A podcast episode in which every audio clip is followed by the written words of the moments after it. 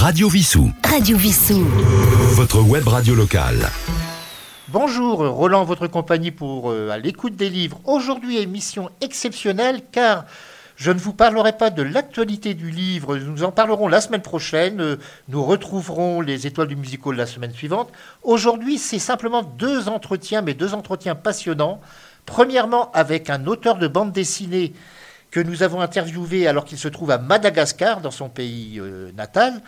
Donc c'est la première fois, je crois, que nous faisons une incursion à Madagascar avec Radio Wissou, avec une radio qu'on peut écouter à travers le monde entier. Et en seconde partie, nous aurons Jacqueline Villemets pour Suzy Delair, mémoire, paru chez l'Armatan. Alors Suzy Delair, ce fut des films comme Le Dernier des Six, comme Quai des Orfèvres. Et son tout dernier film, c'était Rabbi Jacob. Ben, nous allons découvrir tout cela tout à l'heure et je vous souhaite une bonne écoute. Radio Vissou. Votre web radio locale. Radio Vissou.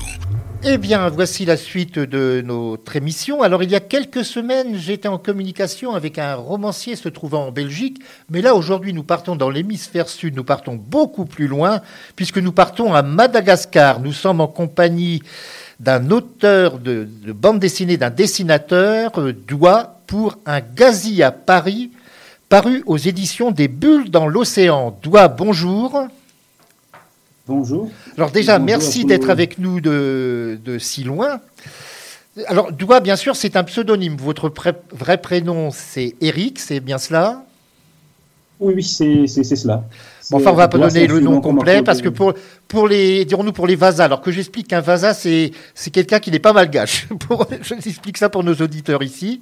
Et le titre, un gazi à Paris. Alors, un gazi, c'est un malgache, tout simplement. Oui, oui, oui, oui. On- au départ, on voulait euh, nommer le, le, le livre Un malgache à Paris. Mais il s'est avéré que, que ce, ce- ce- ce titre existe déjà euh, pour une page Facebook. Donc, on s'est dit, bah, avec l'éditeur, que ce ce serait plus simple de dire Un gassi à Paris. Et puis, en plus, ça éveille la curiosité du lecteur, qui va se demander ce que ça veut dire. Alors, que je vous on pose tout présente. le temps la question. Bah oui, que je vous présente. Alors donc vous êtes euh, pas un, un- vous n'êtes pas un néophyte dans la matière puisque vous avez déjà publié six albums alors euh, à Madagascar chez DBDO. Au- Auparavant, vous étiez au ministère des Finances. Alors, comment passe-t-on du ministère des Finances au dessin? Ça, c'est une question qu'on peut se poser. Euh, le ministère des Finances, c'était, c'était plutôt un- une parenthèse. Euh, j'ai toujours voulu faire de la bande dessinée. C'était toujours mon rêve de- depuis, depuis que, que, que je suis petit. Et, euh, et j'ai, fait, j'ai suivi des études en économie à l'université de Tana. Et ben, à la fin de mes études, il a fallu euh, trouver un emploi et je me suis retrouvé, enfin, j'ai, quand même un diplôme de troisième cycle en économie. Donc j'ai eu un poste au ministère des Finances. Mais j'ai toujours fait de la bande dessinée en parallèle. Et puis un jour, j'ai gagné un prix euh, au niveau international, euh, un prix de bande dessinée. Et je m'étais dit, bah, ce ce serait quand même du, c'est du gâchis si je n'utilisais pas mon talent à plein temps. Donc, je m'étais dit, non, il faut que. Je, je servirais plus mon pays en tant que dessinateur que, que, qu'en tant qu'économiste. Euh, Bah, je peux en plus vous dire par expérience qu'il y a beaucoup de. Moi, j'ai connu beaucoup de personnes de- travaillant en finance en France qui sont partis dans des carrières artistiques et en particulier, je pense à un ami qui est devenu artiste peintre. euh, comme vous, vous êtes devenu dessinateur. Alors, vous avez obtenu un. Alors, comment êtes-vous venu à Paris? C'est grâce à un prix que vous avez obtenu, qui vous a été décerné. Oui, il y a le prix Paritana qui, qui est ouvert aux artistes malgaches euh, que- qui résident à Madagascar ou à l'étranger. Et c'est un prix d'art contemporain. Moi, je fais de la bande dessinée, je fais des dessins sur le vif. Et je m'étais dit, ben, enfin, l'art contemporain, c'est tellement vaste que ça peut inclure la bande dessinée et les croquis sur le vif. Donc, j'ai envoyé mon dossier. Euh, j'ai passé un entretien et puis enfin, il y avait quand même beaucoup d'artistes euh, qui, ont postulé. Et j'ai gagné le prix en 2018. Et j'ai eu la chance de, faire une résidence de trois mois à la Cité internationale des arts de, de Paris. Alors, cette cité internationale des arts n'est pas très très connue. On connaît beaucoup la cité universitaire internationale qui se trouve près du parc Montsouris à Paris, mais celle-ci se trouve pas très loin du quartier Châtelet. Ça se trouve exactement au métro Pont-Marie. Exactement, c'est dans le Marais. Dans le Marais, alors qu'il y a un quartier déjà artistique et, et un quartier ancien avec de nombreux hôtels particuliers anciens et des musées également. Et oui, oui, oui, c'était. Moi, j'en ai pris plein les yeux. Oui. Vous avez peut-être vu le musée Carnavalet ou le musée Sully, enfin je ne sais pas, enfin il y en a beaucoup. Oui, oui, oui, oui, oui, oui. J'ai, fait un peu le tour des musées. C'était, enfin, à à Madagascar, on n'a pas, on a un, deux musées, et donc là, c'était accessible. J'étais trois mois, on m'avait donné un pass pour voir des musées. C'était, ah, c'était, c'était magnifique. C'est un, un- un rêve qui a été exaucé, on peut dire. Exactement, en fait, tout, tout ça, c'est, c'est- ça paraît très loin quand on vit à Madagascar. Et une fois qu'on est, qu'on est là, on se dit, bah, pff, en fait, euh, les dessinateurs en France, ils ont la chance d'avoir tout ça à proximité. En fait. Euh, alors, ce, ce séjour de trois mois, on vous donne donc euh, cette possibilité de venir trois mois, mais c'est pas uniquement pour euh, faire du tourisme. Vous venez pour travailler euh, votre art en quelque sorte. Exactement, en fait, c'est, une résidence d'artiste. Donc, euh, j'étais, là pendant trois mois et je pouvais euh, faire tout ce que je voulais. Je pouvais, enfin, euh, c'était à moi de décider du projet sur lequel je voulais travailler. Et, en fait, moi, je suis, euh, euh, je fais des dessins sur le vif. Et ce qui est frustrant quand on dessine sur le vif, c'est que c'est quand on a des, un paysage, une vue, une scène qu'on a, envie de dessiner et que par manque de temps, on on peut pas le faire. Donc, dans ces cas-là, moi, je, je, je prends des petites photos.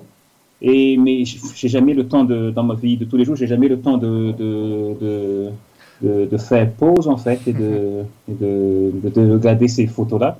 Et à, et à Paris, j'avais, j'avais tout ce temps-là, donc euh, ça m'a même un peu euh, foutu la trouille. Alors, il faut dire une chose, c'est que dans cette résidence, bon, vous, chaque artiste a sa chambre, mais il y a une pièce commune où vous vous exposez les uns les autres et vous échangez vos points de vue sur vos œuvres respectives.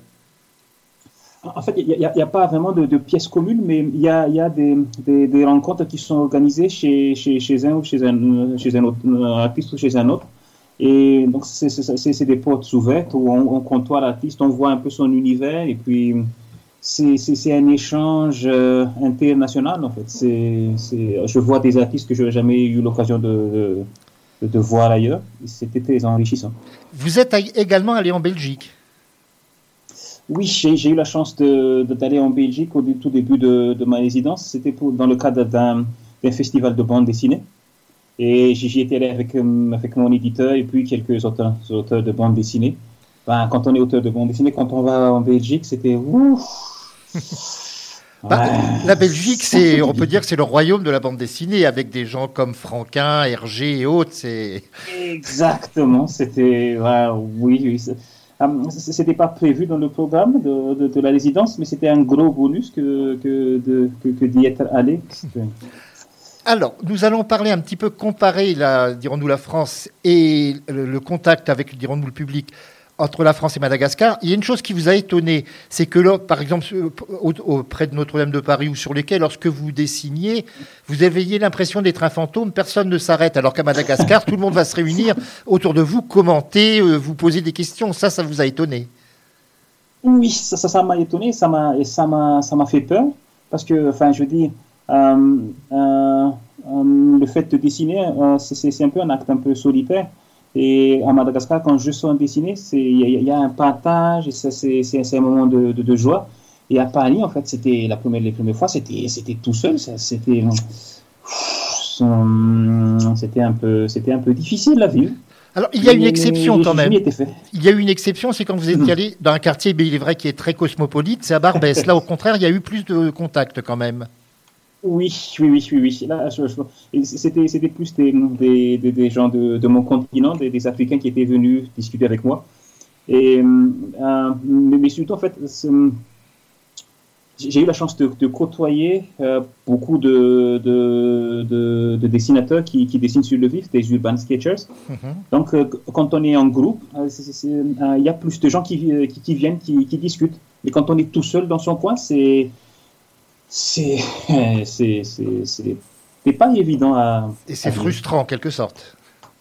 exactement mais je pense que c'est en, en France les, les gens ils sont un peu plus exposés à l'art enfin il y a y a y a beaucoup de galeries il y a beaucoup d'expositions il y a des musées tandis qu'à Madagascar on n'a pas ça en fait En Et France, on est, trop- on est blasé, quel- en quelque sorte, trop blasé peut-être.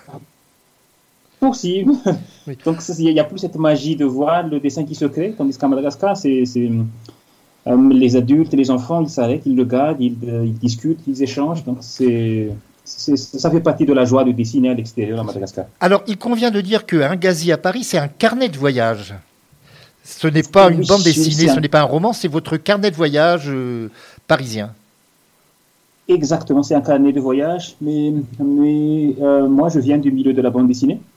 Et, Alors, votre moments, en fait, premier album, j'ai euh, oublié de le citer, s'appelait Méga complot à Tananarive, et c'est donc paru chez DBDO. Et vous aviez également adapté un roman d'un auteur euh, qui a été couronné par un Goncourt d'ailleurs, c'est Grand Frère. Euh, euh, oui, à Naïf, c'est ma première bande dessinée chez Des Bulles dans l'Océan que j'ai fait avec un autre dessinateur. Et Grand Frère, c'est encore en production en ce moment. Ça va sortir l'année prochaine. Mais il est déjà, il est déjà cité dans un article paru dans Le Oui, Monde. oui, oui, oui. Oui, il est déjà cité parce qu'il est déjà. Ça, ça fait quelques années maintenant que, que, que, que, je travaille dessus. Donc là, je suis en train de finaliser les dessins et ça va paraître l'année prochaine. Alors, parlons de votre technique. Vous êtes essentiellement aquarelliste. Oui, j'aime beaucoup l'aquarelle. C'est imprévisible. Et, euh, et j'aime le fait de, de, de, de pouvoir emmener ce, ce, ce- cet outil sur, enfin, sur le terrain. Alors, est-il facile, parce qu'on sait que Madagascar, il y a quand même bon, des problèmes économiques, de trouver le matériel pour euh, travailler pour vous? Euh, oui et non. En fait, en fait, on arrive à trouver un peu les, les bases ici, les, les, les- des, matériels un peu basiques. Mhm. Mais quand on commence à chercher des, des matériels un peu plus pointus, c'est là où ça devient un peu plus, peu plus compliqué.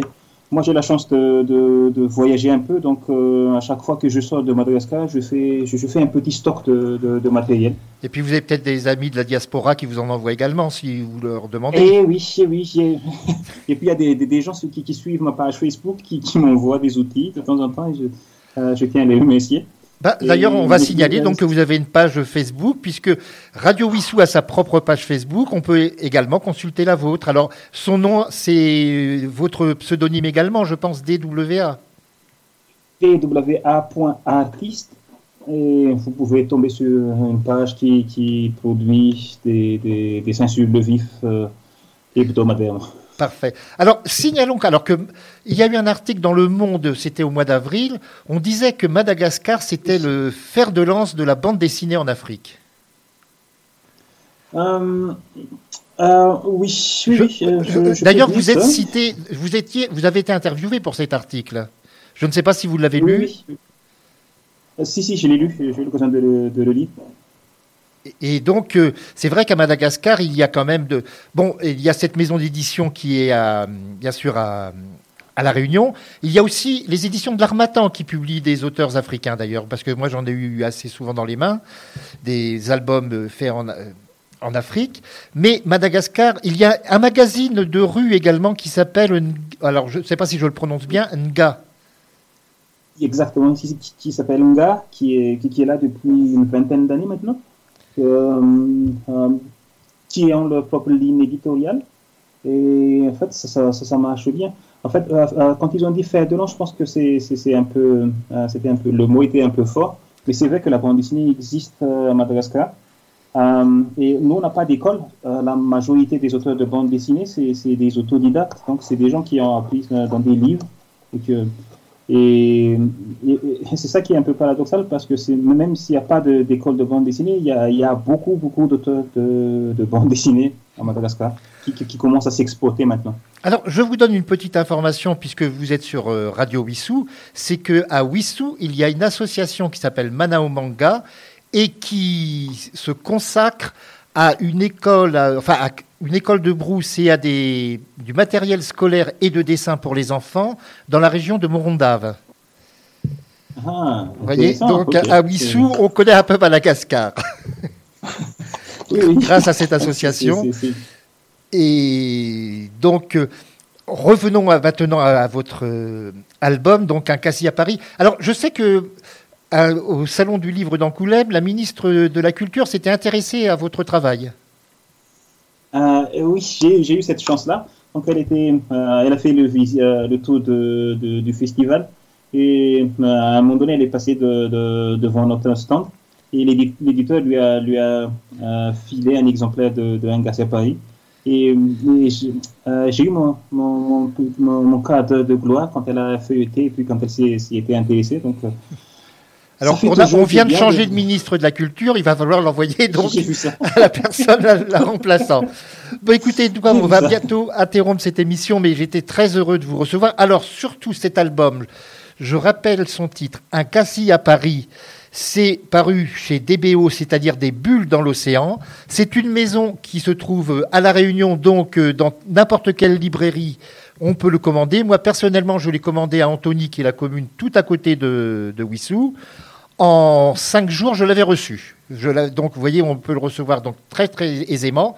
On peut donner également, bien sûr, euh, son, son nombre de pages. Il est quand même assez volumineux. hein. Il fait combien de pages à peu près? Je, je- Euh, Et il fait- 130, il fait à peu 140 près pages. 140 pages. Mm. Alors, son prix, par contre, là, je ne le vois pas indiqué.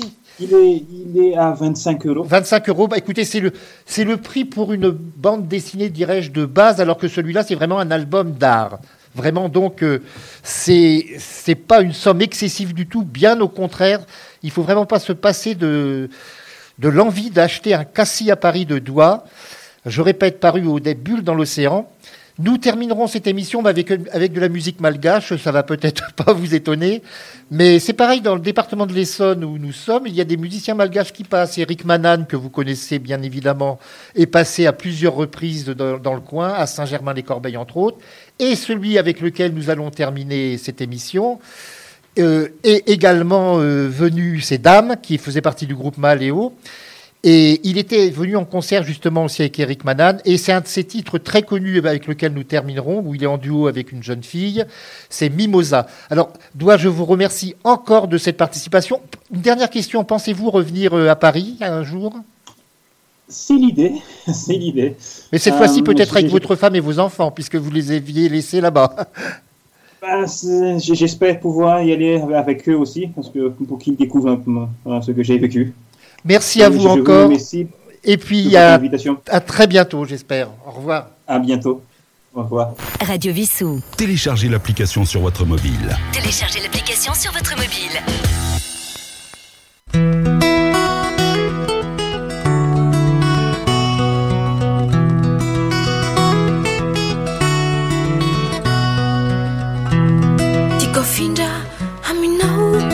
fitiavako mimosa ny fitiavako mimosa kanefa ratsy tinao dia afereno ai ny fitiavako mimosa misy toerana mafana jimba mamanala ao anatiko ao toerana kelikely. afaka hitahiry ny fitiavanao mimoza.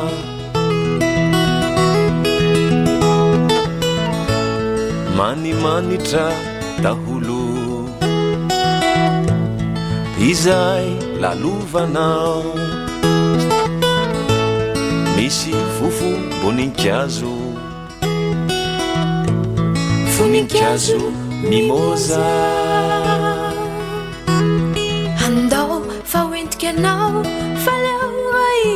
anao ilay sa mimoza.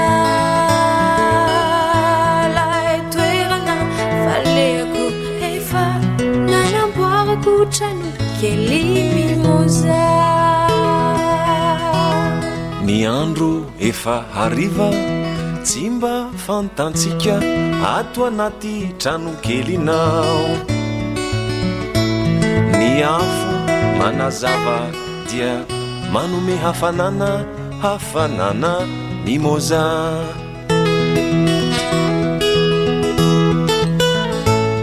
ny aizina mangina efa manery antsika. Handao ty tranokely tranokely mimoza ny aizina mangina. Efa manery antsika. Handao ty tranokely tranokely mimoza. Asendra tseo iza. Asendra lasy iza. De zao no zavatra ataonaoa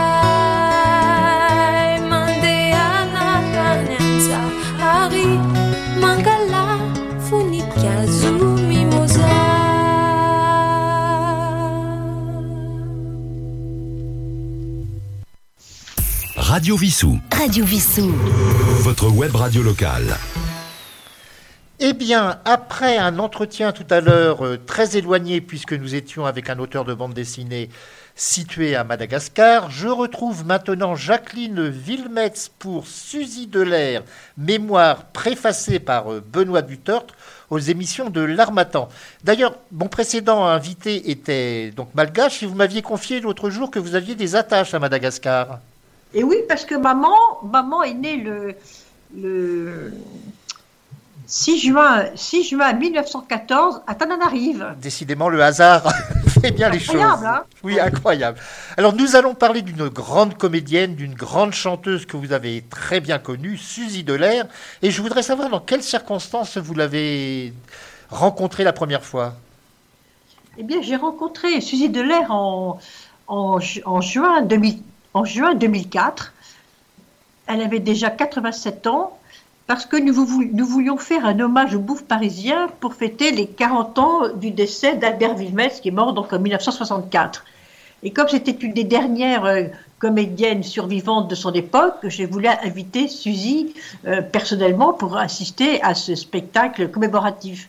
Et Suzy m'a dit, mais j'aimais tellement votre, votre grand-père, Albert Villemès, il était tellement chic pour moi que je ne veux pas me contenter d'être une invitée, et je monterai sur les planches et je chanterai à cappella les chansons de lui que j'ai aimées.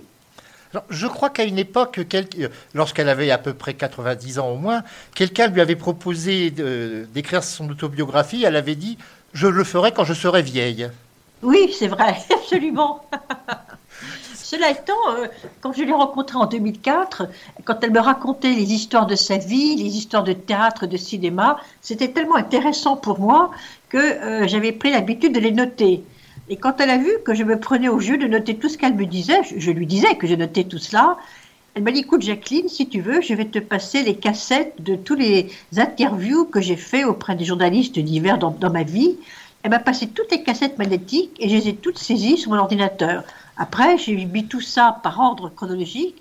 Je lui ai passé ces- ce travail et je lui ai dit, Suzy, tu vois, il, il manque quand même quelques. Dans, dans- ta chronologie, il manque des, des- des éléments dans certaines années. Il faudrait qu'on travaille ça. Elle me dit, oh, plus tard, plus tard. En fait, ça l'embêtait.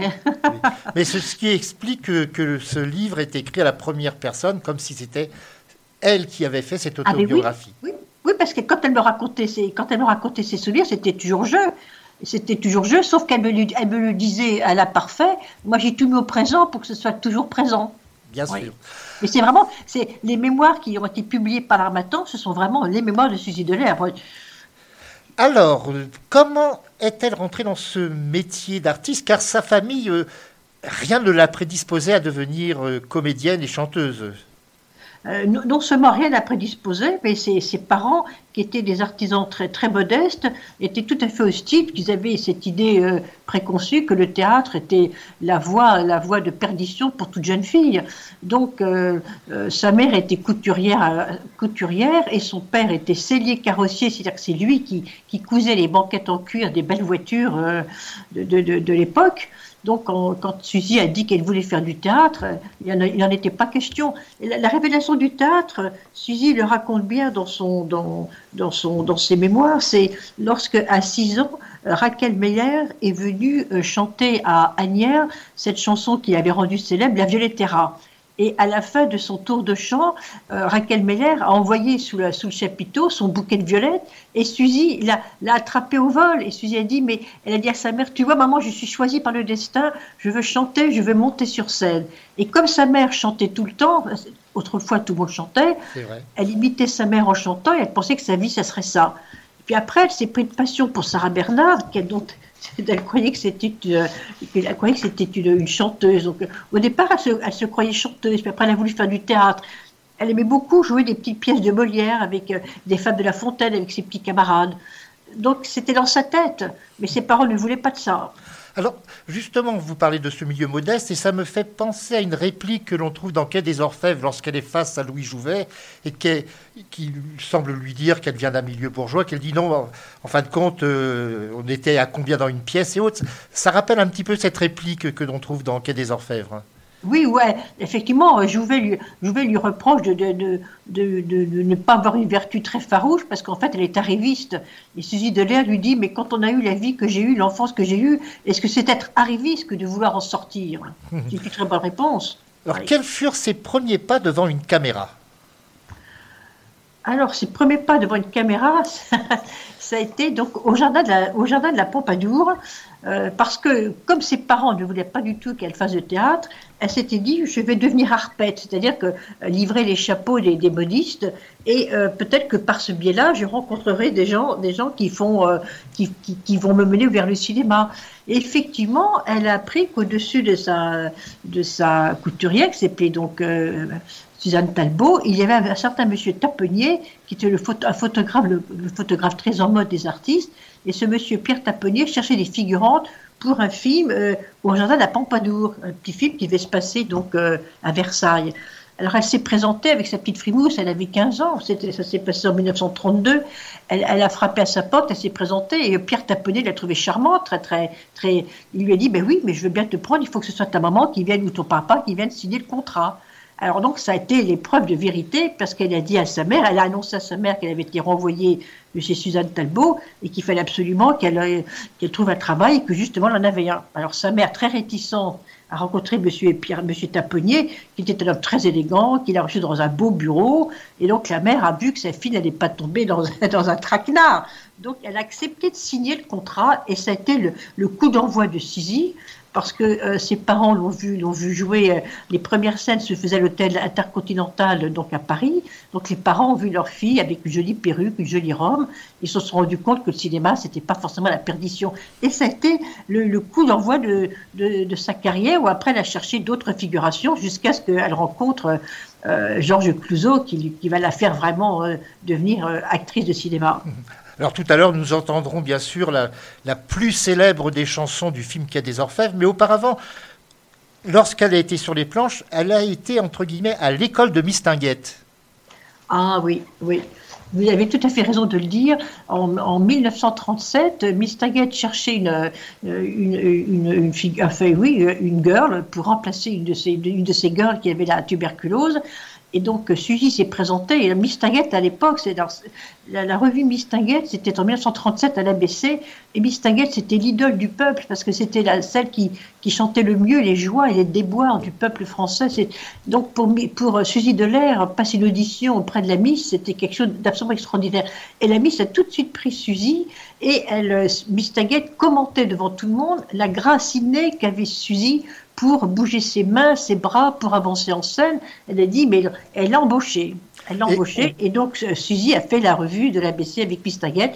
Et elle a chanté la chanson Valencia parce que les, les girls là, arrivaient dans, dans le spectacle en chantant des chansons de Miss Taggett jusqu'à ce que Taggett apparaisse pour chanter de nouvelles chansons. Et on peut rappeler quand même que Mistinguette également venait d'un milieu très populaire. Absolument. Alors, nous allons passer... Maurice Chevalier, oui. Maurice Chevalier également, Oui. bien évidemment, et sa mère Lalouque, qu'il surnommait Lalouque, si mes souvenirs sont exacts. Nous allons parler des grands cinéastes avec qui elle a travaillé. Alors, il y a eu Henri Decoing en premier. Oui, alors Henri Decoing, elle n'a pas travaillé avec, elle n'a pas travaillé avec Henri Decoing. Euh, elle l'a rencontré et c'est, c'est- ça a été le premier homme de sa vie. C'est Henri Decoing qui l'a rendu femme. Elle était très amoureuse de lui parce qu'il était, beau, il était toujours très parfaitement habillé, il avait de belles voitures. Donc pour euh, Suzy, c'était vraiment euh, euh, rentrer, devenir femme avec un homme qui, était rassurant, qui, en plus était dans le cinéma, mais de quoi elle était à l'époque, Suzy n'était pas assez, en vue pour que Decoing la présente pour un film. Et d'ailleurs, Decoing va quitter Suzy lorsqu'il aura l'occasion de rencontrer Daniel Darieux à un tournage. Et donc, il va préférer Daniel Darieux. Et Daniel Darieux, qui était une grande amie de Suzy, euh, ça, ça va faire beaucoup de peine à Suzy que Daniel Darieux, entre parenthèses, lui pique son homme. Mais bon, c'est un peu la loi du genre et elle a fini par l'accepter. Mais enfin, cette rencontre avec Henri Decoing a quand même dû être déterminante pour euh, avoir l'envie de continuer, de justement peut-être de se surpasser dans le métier de comédienne, d'actrice plus exactement dans ce cas-là.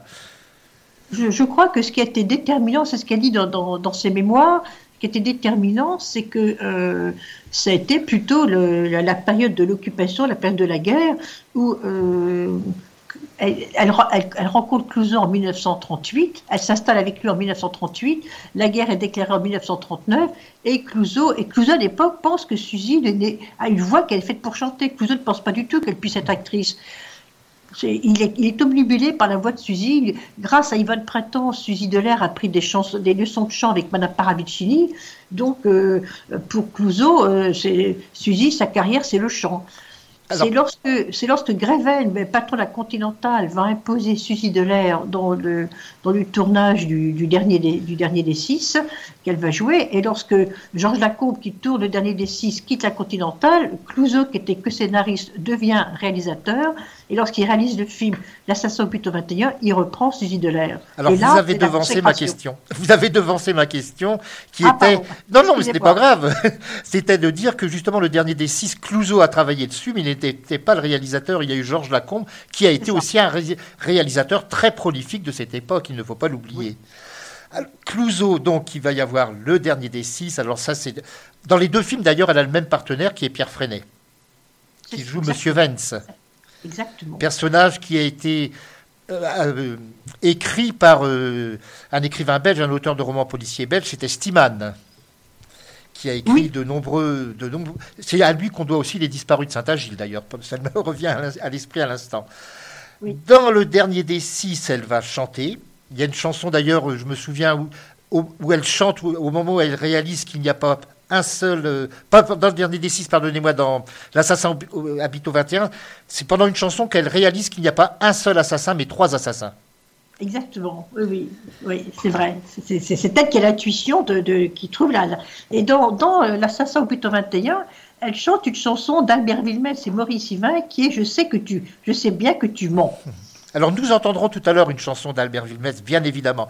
Nous, arrive, nous revenons sur Clouseau, qui a quand même été un personnage très très important dans sa vie. Et Absolument, le film que je crois pratiquement tout le monde a vu, c'est Quai des Orfèvres. oui. Ah, Quai des Orfèvres, c'est vraiment le, le chef-d'œuvre, un des, chefs- un des chefs-d'œuvre de, de Clouseau, en tout cas ce qui lui a valu le, le prix international de Venise, euh, qui c'est le futur prix qui va s'appeler la Palme d'Or, en, en se- en septembre, en septembre 30 1947. Oui, ça, ce film va propulser Clouseau, va propulser Suzy, et ça va être aussi, euh, c'est l'arche de leur amour. Et puis a- Suzy, après, s'en va et quitte Clouseau. Mais ce qui est extraordinaire dans le film des Quai des Orfèvres, c'est on voit avec quel amour euh, euh, Clouseau a préparé ce rôle pour Suzy. Ce qui est merveilleux aussi dans le Quai des Orfèvres que nous avons revu récemment, c'est au Lucernaire, c'est le comment Clouseau traite avec beaucoup de cœur et d'affection tous les personnages. On pense à, à Larquet qui, qui joue le rôle du chauffeur de taxi. Qui, Ah, qui mais est- Pierre Larquet était un des grands second rôles à mon- euh, ah oui, de cette époque. absolument, absolument. Alors, nous allons faire une très courte pause, enfin courte pause, mais très très agréable, puisque c'est pour écouter la une des chansons les plus connues que l'on trouve dans Quai des Orfèvres, avec mon tralala. Radio Vissou. Radio Vissou. Votre web radio locale.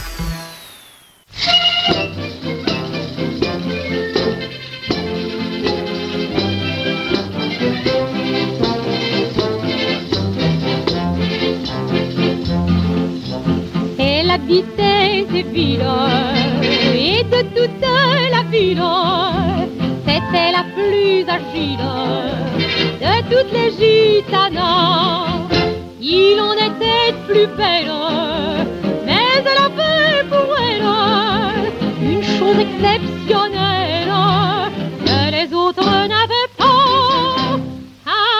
Avec son tralala, son petit tralala, De tralala, elle faisait tralala, et chacun rêvait d'être dans ses bras. Ce qui les troublait à l'extrême, il les rendait fous de désir. C'était pas la chose en elle-même, c'était la façon de s'en servir. Avec son tralala, son petit tralala, elle n'avait pas besoin de nulle part, il y en avait un comme ça. Un jour sous les arcades, elle eut une stockade pour Don Pedro l'alcade, à cause de ses gros bras, loin de se laisser séduire, il eut un petit sourire qui avait l'air de dire, toi tu nommeras pas.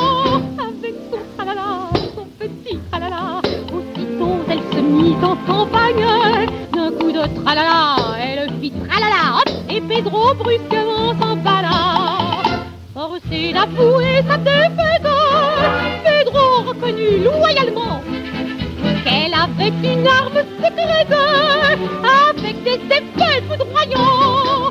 Avec son tralala, son petit tralala, elle aurait fait trembler des montagnes. Car son petit tralala, ce petit tralala,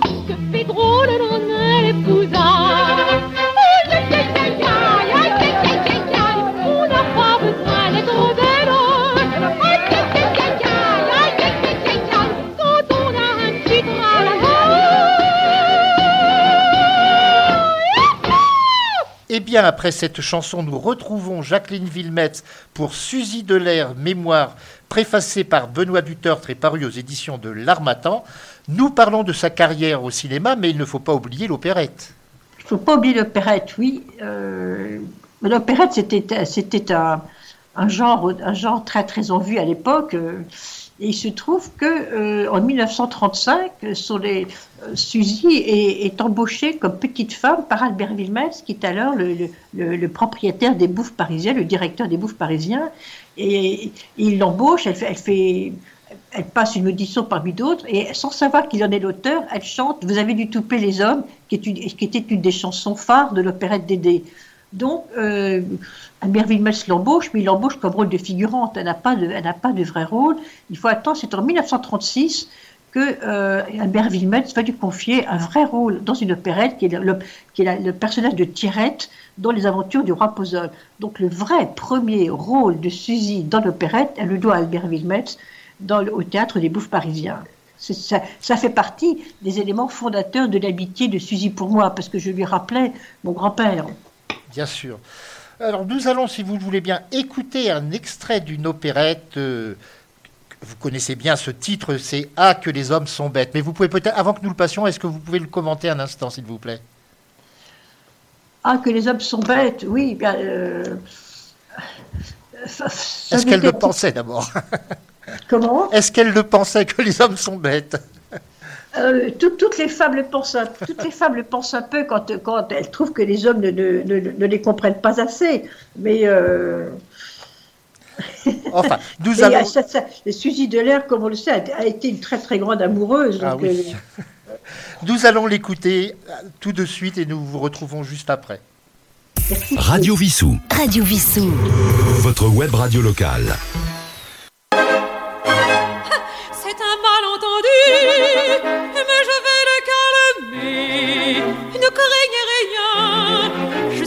L'apaiser.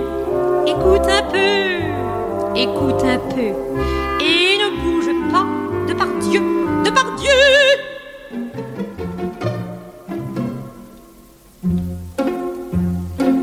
Que veulent dire ces colères et ces gestes de mauvais ton? Sont-ce là, monsieur, des manières qu'on doit avoir dans un salon Qu'on doit avoir dans un salon Troubler ainsi l'éclat des fêtes Dont je prends ma part pour ton bien Nigo, Nigo, tu ne comprends rien, rien,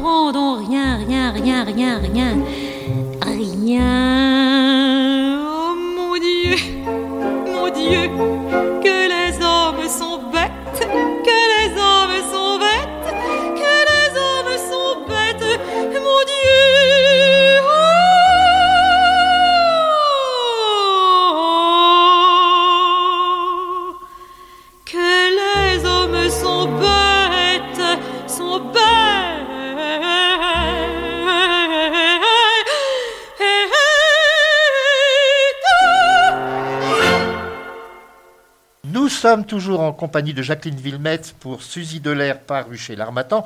Alors, j'ai oublié de parler, ça c'est très important, de son sens de la répartie. Lors d'une de ses premières, il y avait toujours des gens pour euh, mettre en boîte les débutants lorsqu'ils passaient sur euh, les planches. Et quelqu'un s'était moqué d'elle euh, à cause de la longueur de sa robe, si mes souvenirs sont exacts. Est-ce que vous pouvez raconter cette anecdote? Oui, c'était une date très, très amusante. Donc c'était, euh, être dans- en 1938, je crois. Donc elle, euh, elle chante euh, au Folie Belleville, qui était un- un- une salle de music hall qu'elle ne connaissait pas très bien. Et donc elle, est, euh, elle, elle inaugurait ce public qu'elle ne connaissait pas. Et donc elle, elle avait choisi une très jolie robe avec une très longue traîne. Et quand elle arrive sur scène, donc elle se présente et puis elle montre, elle développe la, la, la traîne de sa robe et dit Vous avez vu ma queue? Et là, il y a un titi parisien qui lui dit, ben, si tu voyais la mienne. Alors, quand, euh, quand, tu, quand, tu, quand le, ce- le spectateur dit, si tu voyais la mienne, tout, tout, le, tout le musical se marie, c'est une répartie très amusante. Et Clouseau, qui était dans les coulisses, dit au, euh, directeur du théâtre, oh si, si Suzy n'a pas de répartie là-dessus, elle est foutue, elle va se faire emboîter jusqu'à la fin du spectacle. Alors Suzy les laisse bien rire et elle, et elle a cette répartie merveilleuse où elle dit tout fort à celui qui l'a interrompu eh bien, si ta queue traîne par terre comme la mienne, tu ne dois pas être fier. Alors là, ça a, été, ça a été un délire encore plus fort dans, dans, la, dans la salle. Et puis après, elle a Suzy a insisté. Elle a dit, elle a dit au technicien projecteur, projecteur, mettez le projecteur sur celui qui m'a dit cette réplique. Mais le pauvre homme, il s'est mis, mis par terre dans, dans- dans- sous son fauteuil. Il il voulait plus, il voulait plus se montrer. Enfin, ça a été un grand succès pour Suzy. Extraordinaire. Et ce genre de salle, c'est exactement le genre de salle que l'on voit dans Quai des Orfèvres, Oui. très populaire, où les gens fumaient d'ailleurs. Maintenant, quelqu'un qui fumerait dans une salle de spectacle, il serait euh, viré immédiatement. Les gens, même, euh, je me souviens d'un ami qui me disait que même dans les cinémas d'autrefois populaires, aux séances de, de, de- de l'après- de début d'après-midi, il y avait même des gens qui cassaient la croûte. On Oui, mais vous ça. savez, Su- Su- Suzy me racontait que la loi du musical était très dure parce qu'on chantait souvent, euh, on- il y avait souvent deux spectacles par jour, euh, trois le dimanche, il n'y avait pas de relâche et dans les, les salles étaient enfumées, tout le monde, tout le monde fumait. Comment, comment les, les- ces chanteurs pouvaient garder leur voix et leur tonus dans des salles enfumées en chantant deux fois par jour, même le, trois fois le dimanche, pas de relâche. Il fallait une santé extraordinaire pour faire ce métier. Alors, vous avez noté quelques-uns de ces aphorismes que l'on retrouve euh, en fin de volume. Entre autres, elle a dit Je ne peux rien faire sans amour, pas même le ménage. Oui, oui. C'est merveilleux de dire ça. C'était l'amour qui comptait pour elle avant tout. Avant tout. Elle, a dit aussi cette, phrase que j'aimais beaucoup. Elle disait souvent Je suis une fille de rien qui n'aime que la qualité. Et c'est pour ça qu'on a fait souvent une mauvaise réputation à Suzy, parce qu'elle était, elle était, euh, elle était très exigeante et euh, sur la qualité. Il fallait que, tout soit de qualité. D'ailleurs, dans, une de ses anecdotes sur le tournage de, Lady Panam, elle raconte comment elle se prend de bec avec Annenkov qui lui, qui lui donne des, vilaines robes et elle, le gifle, elle le frappe, elle ne veut pas, elle veut pas porter ces, robes qui sont moches. Elle serait bien obligée de le faire quand même, mais elle était très. cette exigence de la qualité pouvait la rendre difficile. Alors- et les hommes qui n'avaient pas la poigne, euh, euh, finalement, n'osaient plus trop avoir affaire à elle. Or, C'est Henri Janson qui a réalisé euh, Lady Panam. C'est le seul Oui. film qu'il a réalisé d'ailleurs. Et je pense que c'est à elle qu'il a pensé dès le début, peut-être, pour le, ce rôle de Lady Panam, selon vous. Il avait d'abord pensé à Ar- Arletty. Mais Arletty était prise, donc en second choix, il a pris Suzy et il l'a jamais regretté, bien sûr. Bien sûr. Alors, Maintenant, alors en deuxième partie, nous allons parler bien évidemment de votre euh, grand-père Albert Wilmetz qui fut un des rois de Paris. D'ailleurs, je crois qu'on l'appelait le roi de Paris. Mais nous allons encore parler un petit peu de Suzy Delair. Elle a joué dans le dernier film de Laurel et Hardy, qui fut réalisé d'ailleurs par un Français. Oui.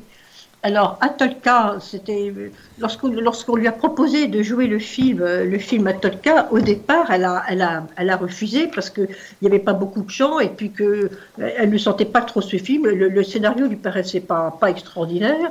Et c'est Craven qui était alors son, agent, Georges Craven. Elle a une relation très forte avec Georges Craven. C'est lui qui lui dit Tu as tort de ne pas prendre ce film parce que tu vas jouer avec deux grands, ça te fera de la publicité et euh, en plus tu seras très bien payé, tu seras, tu seras très bien, tu auras Jacques Fall, tu auras ton couturier habituel, tu devras accepter. Et Suzy a accepté de jouer euh, à Tolka et elle a été ravie de découvrir ces rois du gag qui étaient donc euh, Stan Laurel et Hardy. Elle, elle en a été très heureuse et elle a été confrontée à la grande force d'âme de Stan Laurel qui était soigné pour un cancer à l'époque. Et lorsqu'il a fallu tourner les intérieurs dans les studios de, Boulogne, euh, il fallait attendre la fin des soins de, Stan Laurel pour reprendre le tournage. Et tous les acteurs avaient reçu comme consigne de se libérer quoi qu'il arrive. Donc ils avaient des cachets très importants. Et Suzy se souvient que lorsque Stan Laurel arrivait sur le, sur le tournage après sa séance de chimiothérapie, il, il avait une grave maladie, Stan Laurel tenait à peine debout, il disait Envoyez-moi des baquets d'eau froide, ça va, ça va m'aider à me redresser. Alors, et Suzy a vu des baquets d'eau froide qu'on jetait à la tête de, de Stan Laurel, et là il se ressaisissait, il se séchait, il s'habillait, il tournait. Et ça, ça donnait des leçons de courage et d'énergie à, à Suzy. Elle en a gardé un souvenir pour toute sa vie. Quand elle me racontait ça, elle en était encore émue. Parce que là, ce sont euh, des preuves de grand, grand professionnalisme. Mais bien sûr, bien sûr, c'était euh, euh, c'était incroyable de- de- de- d'avoir le courage de faire ça. Ouais. Alors, je sais que... un ami- Atolka, il a tourné en 1950, c'est son. Après, elle va attendre euh, en 1950. Oui, après, il y aura évidemment Rocco et ses frères avec Visconti. Enfin, je vous laisse continuer. Non, non, bah, Rocco et ses frères, c'est un film très très important également. Bon, c'est un des films qui a, qui a vraiment rendu vedette euh, Alain Delon. Euh, Annie Girardot. ah, et Annie, Girardot. Annie Girardot, ne l'oublions pas, bien évidemment. Alors, le tout dernier film qu'elle tournera, ce sera Rabbi Jacob. Et on oublie qu'elle a joué dans Rabbi Jacob parce qu'on ne la voit dans aucune scène avec Louis de Funès. Et pourtant, elle joue son épouse.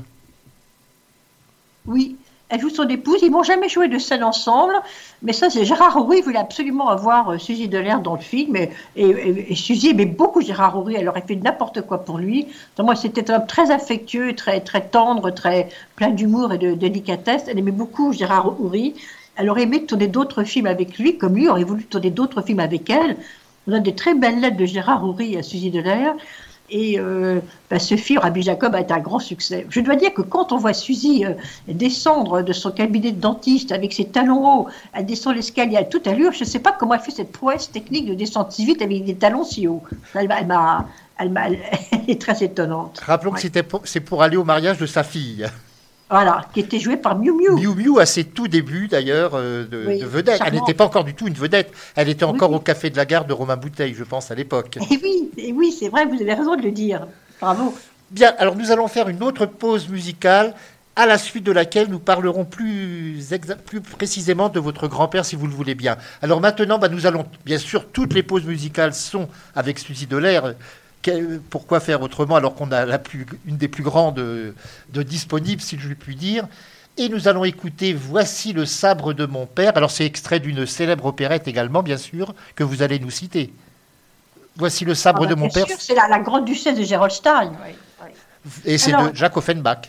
Absolument. Alors, dans les Que les hommes sont bêtes, ça c'est tiré de la péricole qu'elle a jouée sur scène. Elle a joué la péricole, euh, donc ça, elle a joué, elle a joué le rôle de la péricole, mais elle n'a pas joué dans la grande duchesse de Gerolstein. C'était un enregistrement qu'elle a fait pour euh, pour le disque. Bah, nous l'écoutons maintenant. Radio Vissou. Radio Vissou. Votre web radio locale.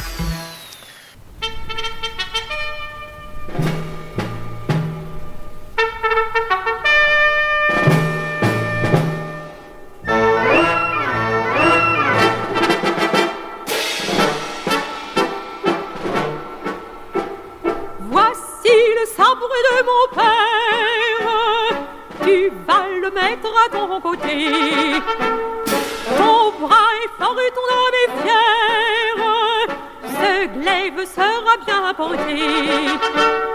Quand papa s'en allait en guerre, du moins il me l'a raconté. Des mains de mon auguste mère, il prenait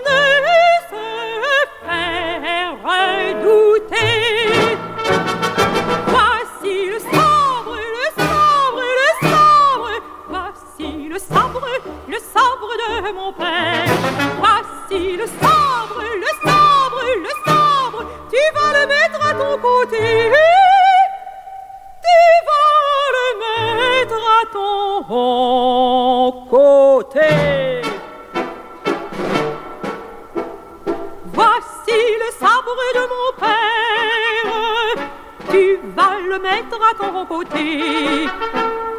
Après la victoire, j'espère te revoir en bonne santé. Car si tu mourais à la guerre, j'aurais trop peur en vérité de n'avoir plus jamais sur terre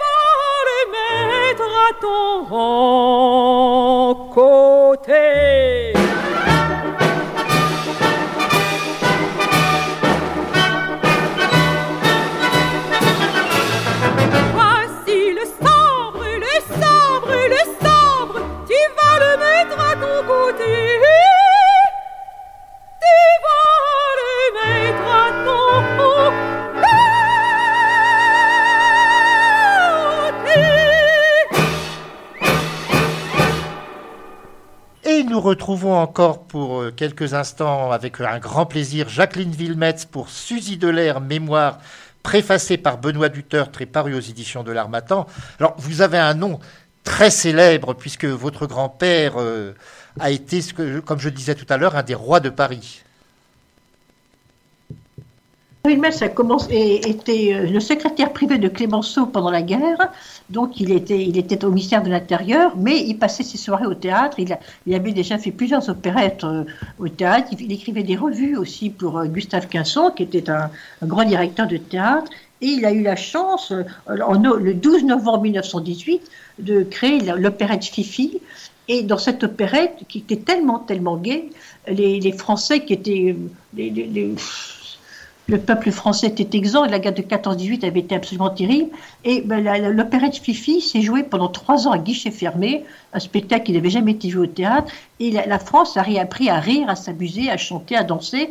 Et on dansait, donc c'était Albert Vimès avait choisi avec Christinet de prendre des airs à la mode et des, des rythmes nouveaux, non plus des polkas et des valses, mais des, des two-step, des one-step, des, des, des disques, des, des- des chansons, les rythmes, les rythmes anglo-américains. Alors, il a Donc, été considéré comme étant le père de l'opérette moderne. Oui, parce que euh, pour- euh, à la belle époque, à la, à la belle époque, c'était les compositeurs qui, qui, qui menaient le jeu. C'était les compositeurs écrivaient, écrivaient la, la partition et après donc euh, le- on trouvait un librettiste qui, qui, qui allait écrire le, le- le livret du spectacle. Alors que chez Albert Wilmetz, qui est du temps, alors l'opérette des années folles, les années folles, ça va devenir euh, non plus vraiment l'opérette, mais la comédie musicale, c'est-à-dire que le texte est très important. Et Albert Wilmetz invente cette, cette notion de lyrique, c'est-à-dire qu'il écrit les paroles en même temps que le, que le compositeur écrit sa partition. C'est comme ça qu'il a écrit Fifi, qu'il a écrit Ta bouche avec Maurice Yvain. Et donc ça permettait, Albert Wilmetz disait que écrire le texte en même temps que le compositeur permet d'avoir une souplesse de rythme absolument euh, phénoménale. On évite, on évite les alexandrins qui étaient un, un peu la, le- la tournure habituelle des, des opérettes et ça permet d'avoir des, une cadence et des, des saccades euh, qui sont, qui sont euh, plus modernes. Ouais. Donc effectivement, l'opérette l'opérette de, des années folles c'est un tournant puisque là, c'est plutôt les auteurs qui mènent, euh, qui mènent, euh, les auteurs qui mènent la danse et les compositeurs suivent après. C'est comme ça qu'Albert Wilmès, après, a demandé à André Messager, qui était un, magnifique compositeur d'opérette, de le retrouver sur deux, livrets d'opérette qu'Albert Wilmès avait écrites, qui sont donc euh, passionnément. Et la dernière opérette que qu'André Messager va, va écrire, va, dont il va faire la musique, ça sera Coup de roulis. Et André Messager mourra quelques mois après. Euh, Coup qui est une, œuvre d'une grande jeunesse, qui d'ailleurs va être jouée euh, au théâtre de l'Athénée en 1923, en 2023. Si l'on peut citer d'autres euh, collaborations, il y a quand même de grands noms. Il y a Vincent Scotto qui a écrit des centaines et des centaines, peut-être même des milliers de chansons. Et aussi quelqu'un qui est devenu un musicien classique, Arthur Honegger. Alors Arthur Honegger, ça, c'est- ça, ça, ça me fait plaisir que vous, que vous citiez Arthur Honegger parce que mon grand-père avait écrit, euh, lorsqu'il était tout jeune, lorsqu'il avait une vingtaine d'années, il avait écrit une opérette à partir de la pièce de Pierre-Louis qui s'appelle Les aventures du roi Pozole. Et lorsque quand mon grand-père a commencé à avoir du succès, qu'il a été, on appelait le, oui, c'est ça, le, le prince des années folles, son propre père a dit à Albert, à Albert, écoute mon petit bébé, il appelait comme ça son fils, maintenant que tu es connu et célèbre, tu peux sortir de tes tiroirs euh, ton, ta partition du roi Pozole, parce qu'avec euh, Henri Christinet, Maurice Yvain, Moretti, tu as déjà des compositeurs de premier plan.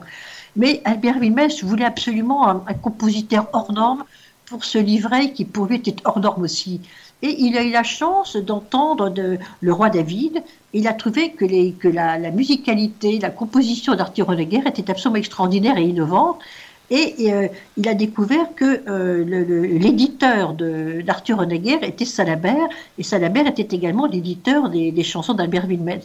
Donc il a demandé à, à Salabert d'organiser une rencontre entre Arthur Honegger et lui. Et lors de cette rencontre, Albert Wilmès euh, a évoqué devant Arthur Honegger les succès du, roi David et il lui a dit euh, Cher monsieur Honegger, est-ce que vous seriez heureux d'illustrer les aventures d'un roi un petit peu plus profane qui est le roi Pozole? Et Arthur Honegger a accepté, il a écrit la partition. C'est une des rares partitions où il y a des trompettes, des, des cuivres. C'est, la, la partition d'Arthur Honegger est absolument extraordinaire et les aventures du roi Pozole ont eu un succès fou. Je vous rappelle que dans les aventures du roi Pozole, eh bien, le roi Pozole il a une, une, euh, une concubine par jour pour ne pas avoir à choisir. Leur tour, évidemment. C'est un peu comme an, des mille et une nuits. C'est comme euh, à l'origine des mille et une nuits, une femme par nuit. Bien, là, nous commençons à avoir quelques petits problèmes techniques. Peut-être est-ce votre téléphone qui commence à être un petit peu déchargé. Donc nous allons bientôt terminer cette émission. Mais je voudrais rappeler aussi dans les chansons de Albert Wilmette, une qui est mondialement connue, qui a été chantée même par des chanteuses de jazz américaines. It's My Man. C'est mon homme. Ah, c'est- Bayman, bien sûr. oui, c'est mon homme qui est devenu It's Ah My oui, Man. Les- Nina Simone bien, et bien Ah oui. d'autres l'ont chanté. Et c'est Albert. Cette chanson est d'Albert Wilmette, il faut le rappeler. Oui, elle a, elle a été, elle a été adaptée, elle est traduite en, en américain, enfin en anglais, et elle a, elle a fait le tour du monde. Mais tous les, tous les jazzmen et toutes les. euh, Billy Holiday en a fait une interprétation fantastique, euh, Barbara Streisand le chante aussi, Juliette Gréco l'a chanté, enfin, tout le monde, beaucoup de gens ont chanté euh, Mon homme. C'est une chanson qui reste encore très très en vogue. oui. Alors, nous allons arriver au terme de cette émission. Jacqueline Villemette, je rappelle le titre. Alors, cet ouvrage, précipitez-vous chez votre libraire si vous êtes cinéphile, si vous êtes amoureux de l'opérette. Euh, Suzy Delair, Mémoire, paru chez L'Armatan, préface de Benoît Dutertre. C'est signé par Jacqueline Villemette qui a recueilli tous ses souvenirs. C'est un ouvrage en plus euh, vraiment abondamment illustré. Il y a beaucoup de photos de, scènes et beaucoup de photos de films, il faut le signaler également. Son prix est tout à fait modeste par rapport à, la qualité, puisqu'il n'est qu'à 25 euros. Nous allons terminer cette émission en écoutant une dernière fois pour aujourd'hui Suzy Delair dans une chanson signée par euh, votre grand-père, je crois. Il s'agit de La valse du destin. La valse du destin qui est tirée de l'opérette Trois valses, dont le compositeur était Oscar Strauss. Jacqueline Villemette, je vous remercie beaucoup de votre participation aujourd'hui. Et bah, je vous donne rendez-vous lorsque vous ferez un autre ouvrage. Je ne doute pas que vous en écrirez d'autres, car vous- ce n'est pas votre premier livre, je ne l'ai pas- je ne l'avais pas signalé, mais cela nous donnera l'occasion de vous retrouver. Merci à vous encore. gentil. Merci beaucoup, monsieur. Merci. Radio Vissou, Radio Vissou. votre web radio locale.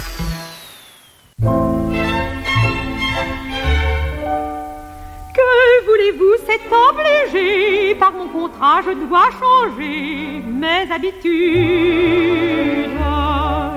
Car malgré soi, pour s'imposer, il faut savoir se composer une attitude.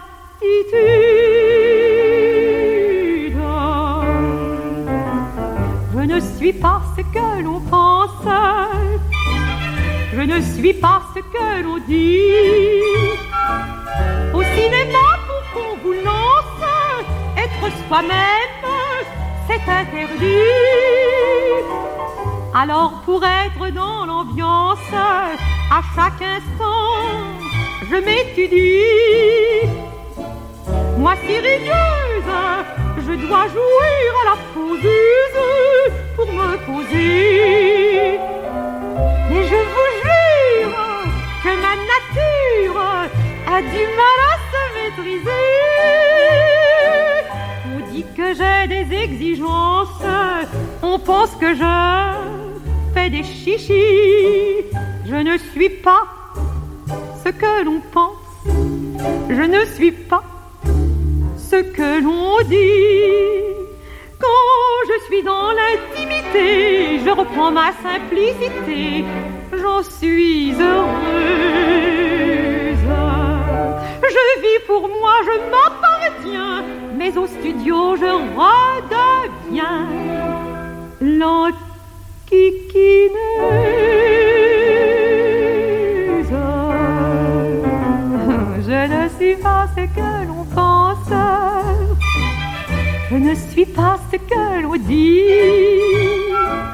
Au cinéma, quelle existence, être soi-même, c'est interdit. Pour se donner de l'importance, il faut bluffer. Ça réussit.